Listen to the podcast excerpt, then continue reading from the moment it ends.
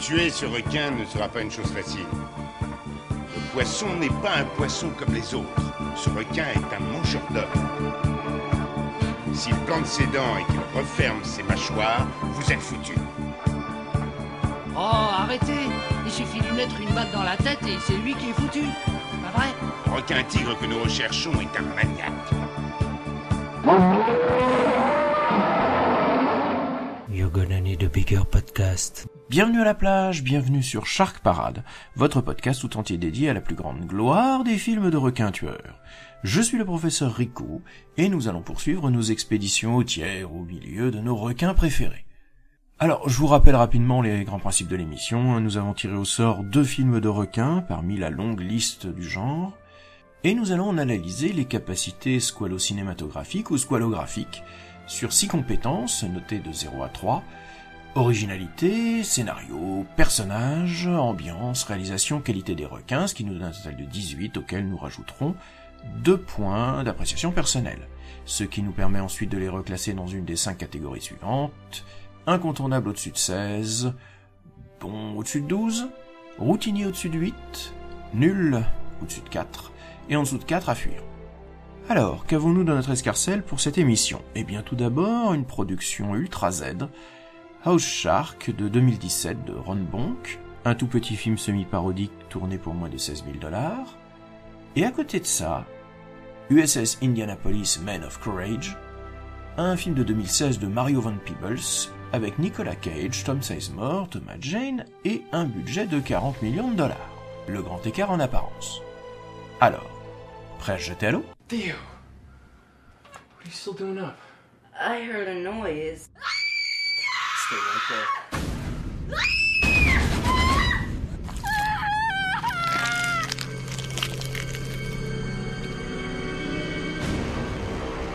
Yeah, I read the police report. They looked. They didn't find anything. Wait, did you hear something, John? It was some kind of freak suction built up in the pipes from the waste station. But what did the coroner say? What did he write at first? He said it looked like a shark attack. Shark! House shark! That's our song for the fast time. The house shack. Bad fisher. Mammal, sharky thing. House shark! So what's the plan? We're gonna have to go in there. In the house? Well, we're not gonna find the house shack in a mall. We're trying the mall shack in a mall, but we're looking for a house shack. Not on my watch! Pinch it off, Frank! Get out the way! Don't wait for me! Jenny Ball! Bon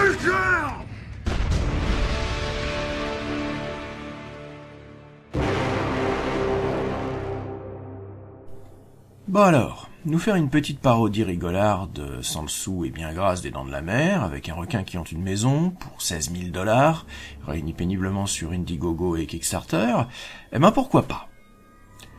Mais bon, quant à ce genre de projet et de moyens, tu fais avec, et puis tu fais plutôt court, court métrage, ou mieux à la Jurassic Shark, un film d'une heure dix, que tu étires en gonflant le générique.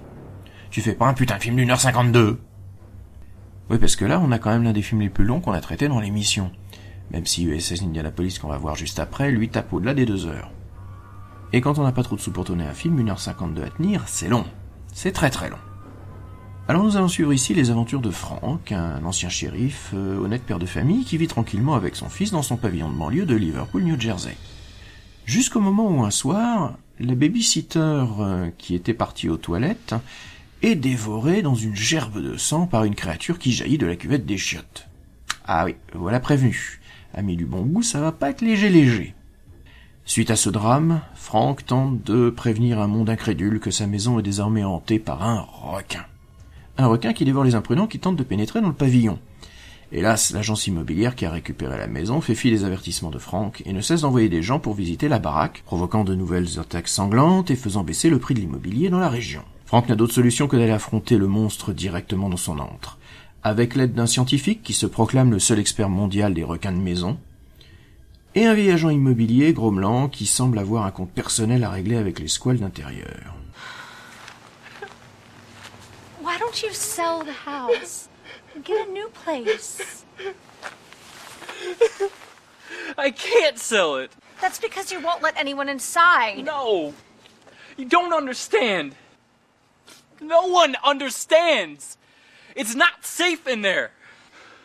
I want to demolish that house. I want to burn it to ashes. And then I want to burn those ashes. And then I want to put those ashes in a canister and shoot them towards the sun. Then I want to take a nuclear bomb and shoot it at the sun. I get the point, Frank. Oh. You didn't see what I saw, Ladybird. What, that there's some sort of monster in there? The police searched the place. It's empty. Voilà, voilà, on est bien dans une parodie des Dents de la Mer, hein. et comme vous le savez, je suis pas forcément super client de l'Ultra Z assumé. Le genre qui vous file des gros coups de coude dans les côtes en se la jouant, eh, vous avez vu, on fait un film bien nul dans notre garage, ça va être marrant. Mais bon, celui-là, c'est loin d'être un chef-d'œuvre, mais il a suffisamment de second degré pour au moins arracher un sourire de temps à autre. C'est donc un hommage, ou une parodie, clairement assumée des Dents de la Mer de Spielberg. Les personnages sont des décalques surjoués des originaux. La structure générale du film reprend celle de Jaws, et les dialogues sont souvent des réécritures des dialogues originaux. Le budget en moins, le rire gras en plus. Il y a quand même un goût prononcé pour le pipi caca, hein. c'est quand même un film où une fille nue se fait bouffer dans les toilettes, où on a un personnage en train de pisser qui voit le requin, et de surprise se met à uriner sur ses compagnons, etc., etc. Ajouter des gros clins d'œil à plein d'autres films, hein, comme ce chasseur de monstres indien appelé Dars Quento, qui utilise une sorte de magie traditionnelle, comme la force de Star Wars, avec réplique pas du tout référentielle pour faire genre. Native American? What can you do? Don't underestimate my powers.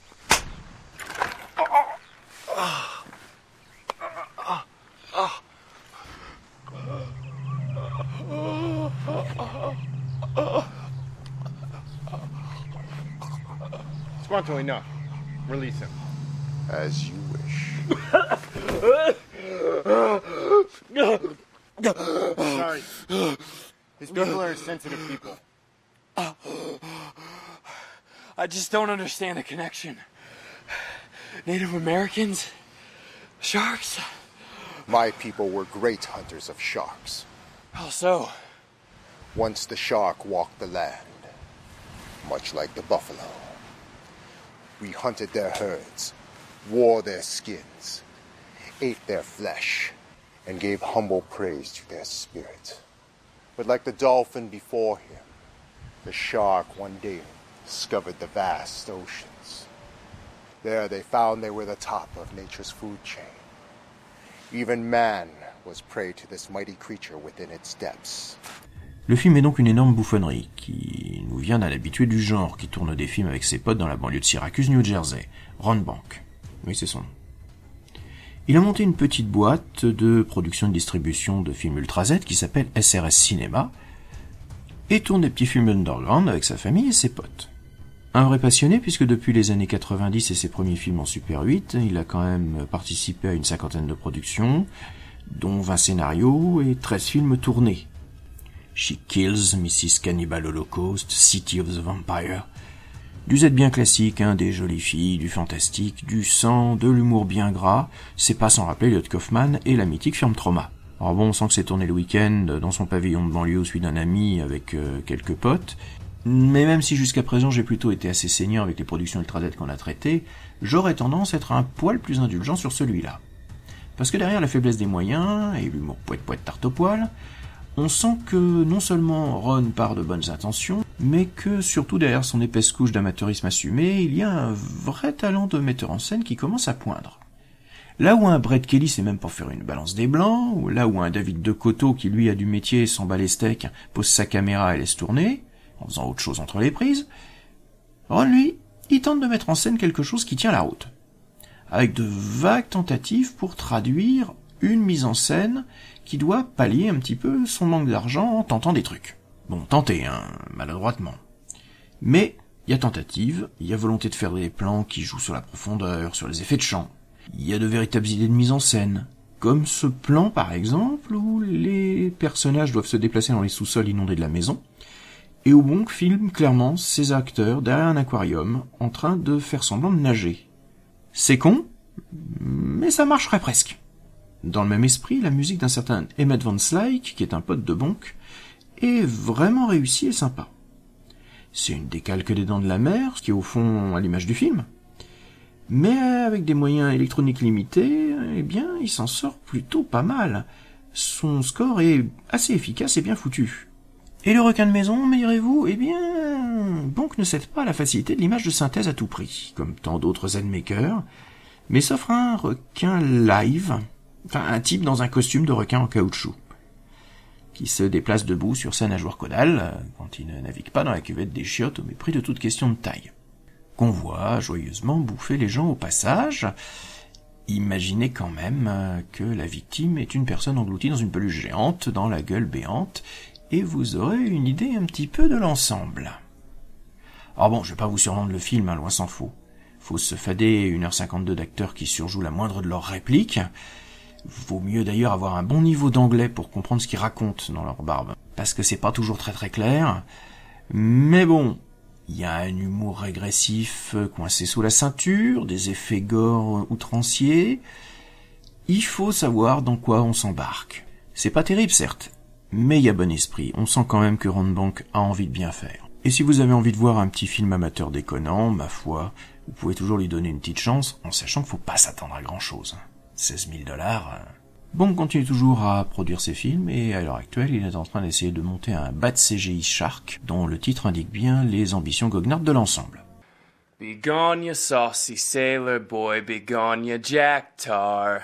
With money in my pocket, love, and bright golden star. These clothes are mine in rags, but can't buy me more. Though black my hands, my gold is clean, so I'll sail afar. A fairer maid than you, I ween, you little Jack Tar. Stay, stay, you saucy sailor boy. Do not sail afar.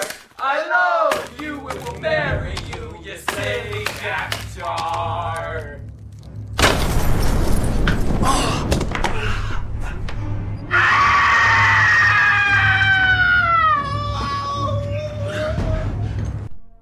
Bon, les capacités scolographiques d'House Shark. Originalité, j'irai jusqu'en cours d'acquisition. L'idée de croiser un film de brisanté et un film de requin, eh bien, elle est plutôt bonne. C'est pas foncièrement super original, hein. on a déjà eu Ghost Shark, hein, Ghost Shark Urban Jaws. Mais finalement, pourquoi pas? Parce que c'est surtout dans son histoire que ça va beaucoup moins bien. C'est Nonaki. Le déroulement est assez lourdingue. Une fois l'idée posée, eh bien ça traîne terriblement la patte pendant 1h52. C'est trop long. Les personnages aussi sont non acquis. Certains s'amusent bien, mais les comédiens sont amateurs et ça se voit. Certains sont même insupportables. Je pense particulièrement au vieil agent immobilier avec sa barbe à la bras Lincoln, qui est une parodie du personnage de Queen, qui ne cesse de grommeler toutes ses répliques et qui est non seulement insupportable, mais inaudible. Ambiance insuffisamment acquis. Alors, il y a quelques bons moments, mais le côté amateur et surjoué, ça devient vite épuisant.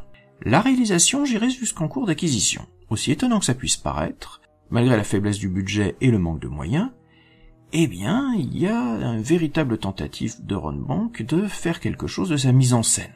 Quant au requin, ben, insuffisamment acquis. Alors, sur ce point, je m'étendrai pas trop. Le petit point que je mets, c'est quand même parce que ça m'a bien fait marrer de voir un costume de requin sur pattes qui bouffe des gens, plutôt que les sempiternels effets spéciaux numériques moches. Mais bon, euh, il est pas beau le requin, hein Mais au moins, il est rigolo. Alors ça nous fait un total de 6. Allez, je vais ajouter un demi-point parce que j'étais parti sans rien en attendre, hein, entraînant un peu les pieds, et puis finalement il m'a arraché quand même quelques sourires. Alors clairement, Ron Bonk est un bon gars, mais 40 minutes de moins, tout petit peu moins de gras dans l'humour, un tout petit peu plus de soin dans l'action, eh, il aurait pu y avoir une vraie bonne surprise. Là, c'est du gros Z qui tâche, c'est du râpeux, mais faut savoir dans quoi on s'embarque. Bon, quittons les terres du film amateur pour nous risquer sur une production bien plus cossue, 40 millions de dollars, des grands noms génériques, USS Indianapolis, un blockbuster de guerre avec des requins. Le président Truman vous a choisi pour effectuer une mission classée secret défense. Oui, Où retrouverons-nous notre escorte? Il n'y aura pas d'escorte. Vous vous inquiétez pour les sous-marins? Quelle est la situation? Les Japonais sont des adversaires extrêmement disciplinés, capitaine. Tout seul, sans protection, ce serait du suicide. Droit devant à pleine vitesse. Évacuez le navire. Évacuez le navire. Évacuez le navire. Y'a un truc dans l'eau. Non C'est pas vrai, merde Capitaine McVeigh, vous êtes accusé d'avoir mis votre navire en péril. Que plaidez-vous? Non coupable. Écoutez, nous avons reçu un appel. On a repéré quelque chose. Y'a des marins partout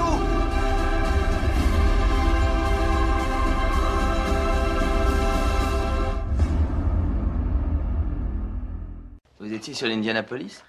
Qu'est-ce qui s'est passé juste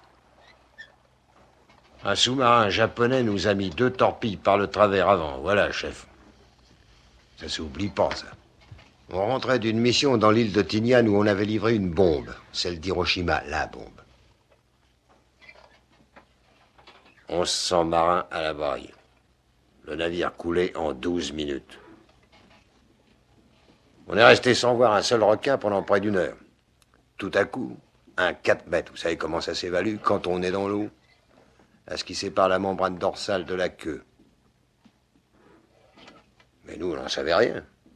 Le coup de la bombe avait tellement été gardé secret qu'aucun signal de détresse était parti.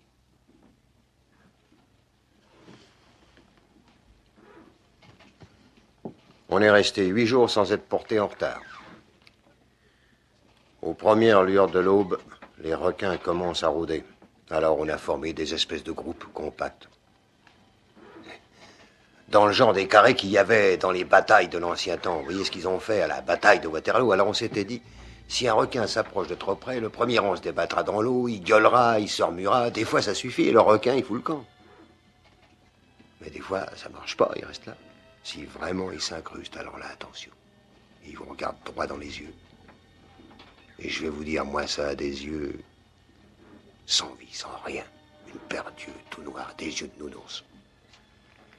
Lorsqu'il s'approche de vous, le requin, il fait pas vivant. Jusqu'à ce qu'il vous happe. Là, ses petits yeux noirs, ils deviennent blancs, et alors.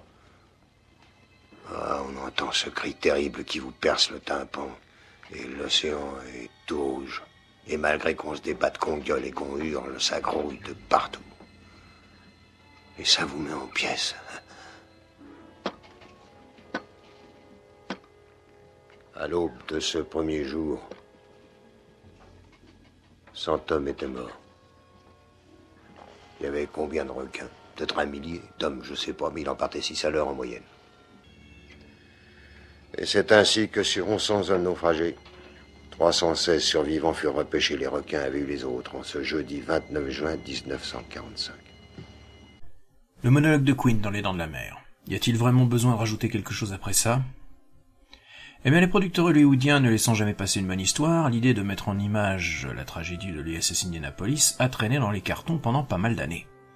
D'après les rumeurs, Spielberg aurait envisagé de le tourner, on a parlé d'un film qui aurait pu être dirigé par Barry Levinson, les noms de Mel Gibson, voire de Clint Eastwood ont parfois été associés, j'ai aussi découvert en préparant cette émission que un premier film sur l'USS Indianapolis était sorti en 91 sous le nom Nom de code requin, alias Mission of the Shark, un téléfilm assez obscur avec Stacy Kitsch et David Caruso. Allez hop, dans ma boîte à requins. Plus je traite de films, plus j'en trouve. Je m'en sortirai jamais. Bref, l'idée d'adapter la catastrophe du USS Indianapolis a traîné pendant très très longtemps, avant d'aboutir entre les mains de Hannibal Film, une boîte spécialisée dans les prods moyens de gamme, entre 20 et 40 millions de dollars, avec un ou deux noms connus, un peu has-been, en tête d'affiche. Allez, je vous aide. Vous vous souvenez de Speed Kills, avec John Travolta? Un flic pour cible, alias Son of No One, avec Channing Tatum, Juliette Binoche, et Al Pacino qui vient faire coucou. Casino Jack avec Kevin Spacey. The Big Bang avec Antonio Banderas. Bon, des prods qui sortent directement en DVD chez nous, qui font suffisamment prestige pour se vendre sur des networks et les chaînes de streaming, mais qui arrivent rarement à la case cinéma par chez nous. Donc là, on mobilise 40 millions de dollars pour mettre en scène cette histoire, et on débauche une des stars maison, ce bon vieux Nicolas Cage, qui, au vu de son train de vie, de ses divorces, de ses dettes, tourne toujours gaillardement dans n'importe quoi tant que c'est payé, et qui cette année 2016 avait tourné dans pas moins de 5 films. Pour ceux d'entre vous qui sont nouveaux sur l'Indianapolis, je suis votre capitaine. Et sans moi, vous ne valez rien. Vous êtes mon équipage. Sans mon équipage, je ne vaux absolument rien. Notre réussite, nos chances de survie, dépendront entièrement de notre capacité à travailler ensemble en nous basant sur l'unité et la cohésion. Nous bénéficions de toute la confiance de notre commandant en chef. Et nous la méritons. C'est compris Oui, capitaine J'espère que c'est clair Oui, capitaine Ce Man of Courage reprend donc la tragédie d'Indianapolis, point par point. Et bénéficiant au départ d'une histoire suffisamment forte, peut un petit peu faire illusion. On a le départ du bateau, avec avant les histoires amoureuses des matelots, la présentation du navire de guerre, le transport de la bombe atomique, le naufrage, la dérive au milieu des requins, et le procès en cour martiale du capitaine accusé d'avoir provoqué la perte du navire par son incompétence. Une belle histoire donc, mais mise en scène totalement platement. Le problème c'est que 40 millions de dollars, c'est pas mal. Mais c'est un peu léger pour se la jouer méga production, surtout quand on a déjà quelques acteurs connus qu'il faut payer au passage. Alors, euh, ben, ça pêche sur les effets spéciaux, qui sont, soyons honnêtes, au niveau d'un The Asylum. Avec des avions ou des bateaux aux textures de démo tournant sur Windows XP.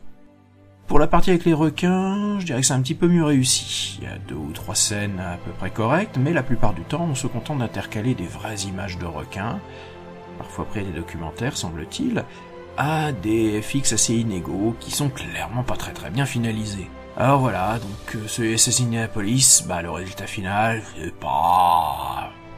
Mais c'est pas... Ouais, j'ai pas envie d'accabler le réalisateur, Mario Van Peebles. Je l'aime bien, ce mec. S'y connaît en requin, il a survécu au Dents de la Mer 4. Mario, c'est quand même une sacrée carrière. Déjà, c'est le fils de Melvin Van Peebles, hein, l'auteur de Sweetback's Badass Song, et un des pères du cinéma militant afro-américain. Le fiston, il a fait une carrière d'acteur qui l'a amené dans les tréfonds de la série B. Il a traîné ses guêtres dans une paire de films assez croquignolets. On en a quatre chroniqués sur Nanarland quand même, dont certains avec Toto Flambert, hein, c'est vous dire la carrière. Et puis à côté de ça, eh ben, il tourne de bon an mal an quelques petits films, souvent avec un fond social. Si vous voulez en savoir plus sur lui, il a sa fiche sur Nanarland. Je vous rajouterai directement le lien sur le site de l'émission. Bon, là, il fait quand même un petit travail de mercenaire, hein, soyons honnêtes, mais il arrive à glisser un ou deux taquets sociaux dans l'histoire, en évoquant la ségrégation raciale ou en montrant des profiteurs de guerre qui se félicitent des belles commandes de l'armée à leur usine, tout en s'arrangeant pour que leur propre gosse n'ait pas à faire la guerre. Mais bon, c'est un travail de condottière, même si c'est pour des amis, Hannibal Film ayant produit souvent les films de Mario. Viens, Lindy. Viens, Lindy. Hissez-le. Je sais pas nager. Ah, allez. Hey, c'est quoi qui nous a coulé Ça doit être un coup d'échappe. Ils sont peut-être pas loin pour essayer de nous achever. Est-ce qu'on a lancé un appel de détresse? Ouais, forcément. Ils savent ce qui s'est passé. Ils vont venir nous récupérer. On va nous sauver.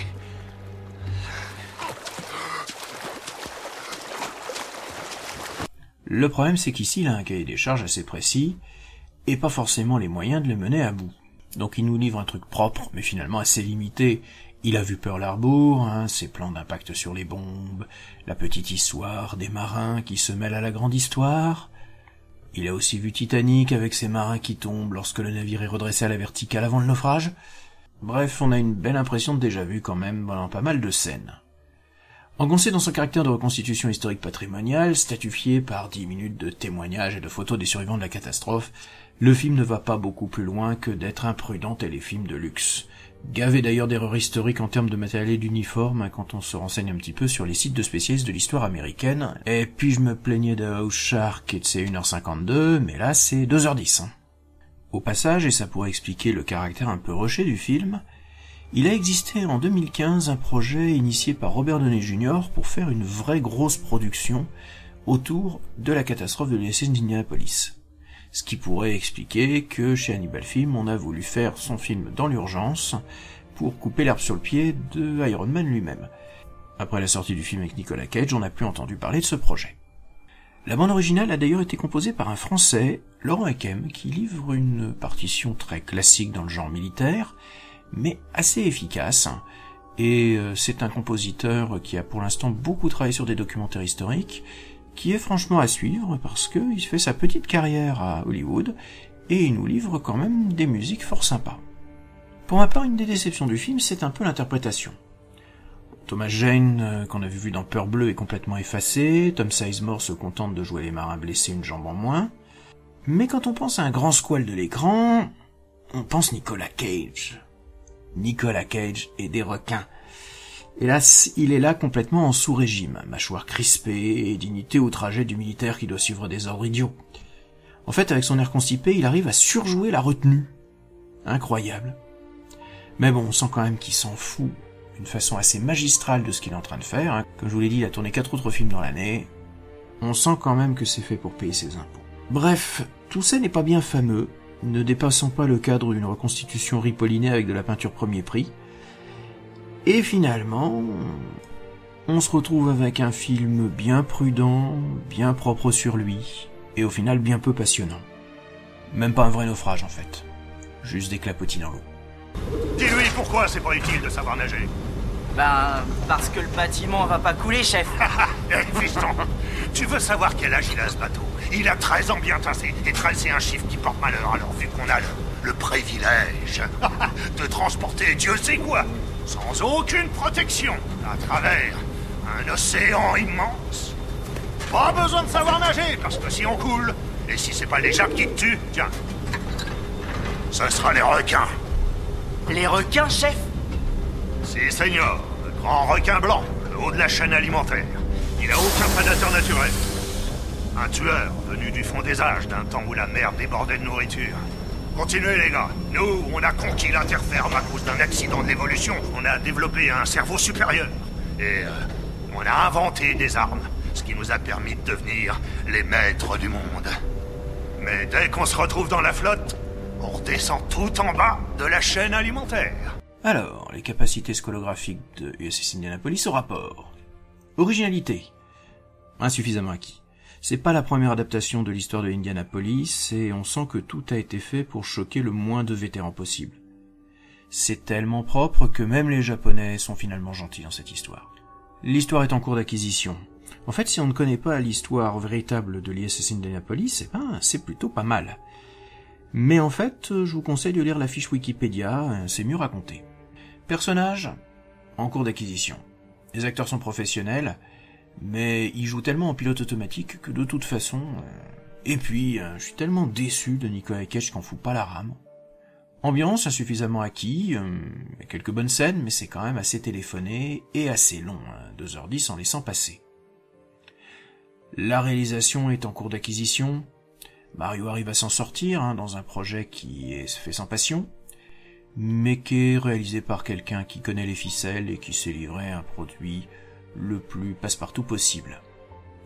Les requins eux aussi sont en cours d'acquisition, il y a certains plans avec des vrais requins, parfois incrustés sur les images des soldats qui sont à peu près réussis, et d'autres qui sont magistralement foirés, donc ce qui fait que malgré les 40 millions de dollars, c'est pas toujours terrible. Et encore, comme je vous ai dit, les scènes avec les requins sont les meilleures du film. Donc voilà, on arrive à un total de 10. Je rajouterai rien parce que j'ai suivi ça avec un ennui poli, c'était très routinier. En fait, ce film prend tellement peu de risques et sort tellement peu des clous de la reconstitution historique pour vétérans que finalement un documentaire aurait probablement été meilleur. Ce qui fait que la rencontre Nicolas Cage-Requin, eh bien, elle est encore à faire. Mesdames et messieurs les réalisateurs, je vous en prie, pensez-y. Voilà, il est temps de retourner à notre boîte à requins et de choisir les films pour la rentrée. Oui, parce que je vais faire une petite pause estivale, je vais quand même profiter un petit peu du soleil, de la mer et des vacances, mais nous nous retrouvons probablement vers fin août pour replonger au milieu de nos requins. Alors, que nous dit notre boîte Hop là. Ha ha ha ha ha, on va commencer en fanfare avec Les Dents de la Mer, deuxième partie. Jeune soir 1978, on se rapproche, on se rapproche, on n'a jamais été aussi près. Ouais, ça va être bien ça. Et à côté de ça, nous avons Shark Swarm, l'armée des profondeurs. Un film de James A. Courtner de 2009. Oh la vache, il dure 3 heures celui-là. Vous l'êtes ma mort Bon, j'aurais bien besoin des vacances pour m'en remettre. Alors vite fait quelques recommandations. La nuit Nanarland, bien entendu, en septembre. Je ne vais pas réinsister là-dessus. Un film qui sort cet été, Crawl, d'Alexandre Aja. Alors, je sais bien que c'est pas Croc Parade, mais Shark Parade. Néanmoins, euh, après nous avoir régalé avec son Piranha 3D, Alexandre Aja s'attaque à l'alligator. J'ai pas encore eu le temps de voir le film, mais j'en ai plutôt des échos favorables. En tout cas, je vais quand même essayer d'aller y voir. Et puis toujours euh, dans les autres films de bestioles, euh, le podcast No Ciné vient de sortir un commentaire audio intégral du film Anaconda, avec Stéphane Moïsakis qui va essayer de défendre avec le plus de mauvaise foi possible ce film comme étant un des grands jalons du cinéma du XXe siècle. Un peu exagéré. Voilà, on prend quelques vacances et on se retrouve très bientôt pour poursuivre nos nages au milieu des requins.